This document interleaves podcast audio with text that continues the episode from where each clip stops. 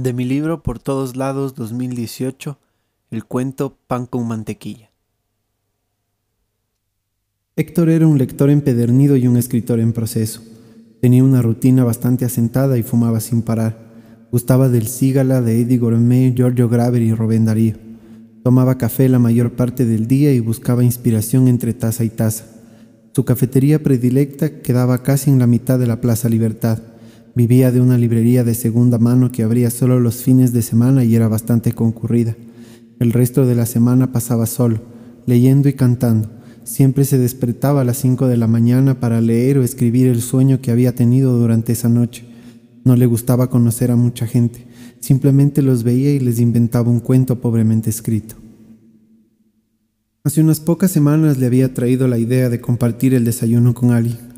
La primera comida del día le parecía un ritual tan íntimo que le resultó necesario encontrar una mujer que pudiera seguir todas las instrucciones que exigía este rito. Héctor tenía una lista tiborrada de detalles que se marcaban con un visto o una X para poder compartir una comida inventada.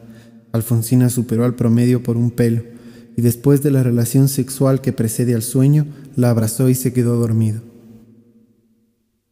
Una madrugada después de leer, se levantó, se puso la camisa de colores de siempre y bajó a hacer el desayuno mientras Alfonsina encontraba fuerzas para levantarse de la cama. Ella tenía la costumbre de ponerse la camisa que él había utilizado el día anterior y bajaba a poner la mesa, exprimir unas naranjas y desayunar. Héctor acostumbraba a cocinar las mañanas de los domingos siempre a la misma hora. Cuando el sol empezaba a calentar, se colaba por las ventanas y sombreaba el marco sobre la mesa del mantel de flores ya descoloridas. La jarra de café caliente se ponía siempre sobre la huella quemada. Se veían a los ojos buen provecho, se tocaban los dedos de los pies descalzos que ya calentaban y empezaban a comer. En el fondo se escuchaba Marcelo García que ese día no iba a llover, que la próxima canción era tanto y que el fútbol del día anterior. Se hacían ojitos, se sonreían a medias, apilaban los platos después de las noticias y terminaban la fruta en contacto de rodillas culpables. Era imposible que no se acordaran de cómo terminaron compartiendo el desayuno y la vida. Héctor había sido un hombre impasible hasta ella y Alfonsín había sido de las playas hasta él. Encontraban cosas en común cuando salían una vez por semana. Un día la poesía, otro día la música. El mes siguiente Humberto Moré, horas después Lola Flores. Se acompañaban sin verse y serenaban las expectativas sin conocerse. Cuando se tocaban por accidente se regresaban como por electricidad y aunque sentían ganas de abrazarse, les asustaba su excentricidad.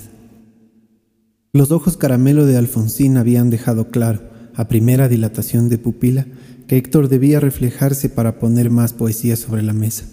Ella sabía que las caricias del pulgar en su metacarpo la dejaban de la mano toda la película, y los dos deambulaban con las manos sudadas fuera del cine antes de cubrir el colchón sin sábanas. Cuando les encaró el departamento y las cuentas compartidas, se quedaron con los planes en los bolsillos. Él buscaba la bohemia y la escritura solitaria que terminó en ficción, y ella quería el reconocimiento mundial por su voz, que tenía un poco de Ornella Vanoni. Los poemas de Héctor empezaban en servilletas de bares pequeños donde Alfonsina se llevaba los gritos, los silbidos y los aplausos de pie. Una noche de jueves con nubes, llovizna y el bar concurrido como nunca, Alfonsina cantó con su voz apagada y Héctor no pudo recoger ningún poema. Decidió obviar las dos últimas canciones y esperarla con una noche llena de vino, Carlos Gardel y tal vez un par de bailes.